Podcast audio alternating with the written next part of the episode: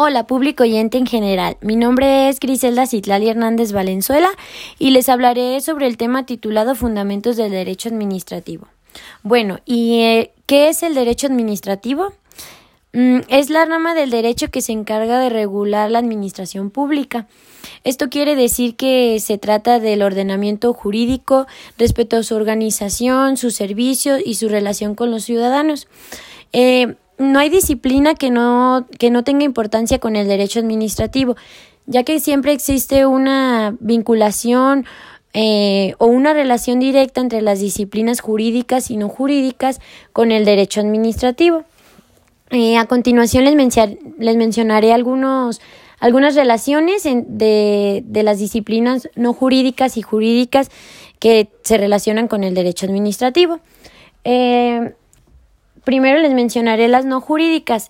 La relación entre las no jurídicas se encuentra la historia, la economía, la educación, la antropología, la tecnología, la contabilidad. ¿Estas en qué se relacionan?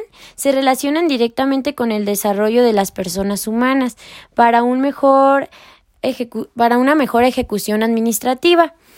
Eh, ahora, entrando a las, a las disciplinas jurídicas, se encuentra el derecho constitucional, derecho internacional, derecho penal, derecho civil, entre otros. La relación que ésta tiene es que encuadran y se ubican en comparación a otras ciencias, las cuales existen problemas concretos de importancia práctica. En conclusión y en mi opinión personal, el derecho administrativo es importante ya que su relación con otras ramas del derecho y con otras ciencias es mucha.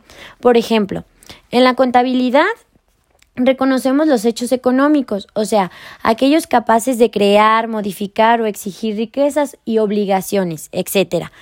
Eh, pues culminando el tema, quiero hacer énfasis en la frase, no hay disciplina que no tenga importancia con el derecho administrativo.